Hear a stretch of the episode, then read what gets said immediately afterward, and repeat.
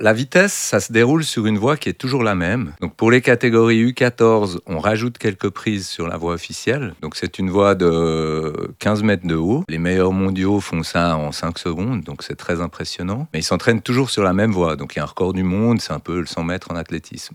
Nous, très honnêtement, c'est assez éloigné de ce qu'on pratique. Ça a pris de l'importance au moment des Jeux Olympiques. Et puis le bloc, c'est vraiment de la difficulté pure. Donc c'est sur des, des blocs de 4 mètres 50 à peu près, où il y a une recherche de difficulté. Souvent, il y a des mouvements de coordination. Des fois, ça s'approche un petit peu du parcours. Donc la compétition se déroule de la manière suivante. En qualification, il y a 5 blocs de qualification. Les athlètes ont 5 minutes pour euh, réaliser le bloc. Et puis à la fin de ce tour de qualification, eh ben, les 6 meilleurs sont qualifiés pour une euh, phase finale.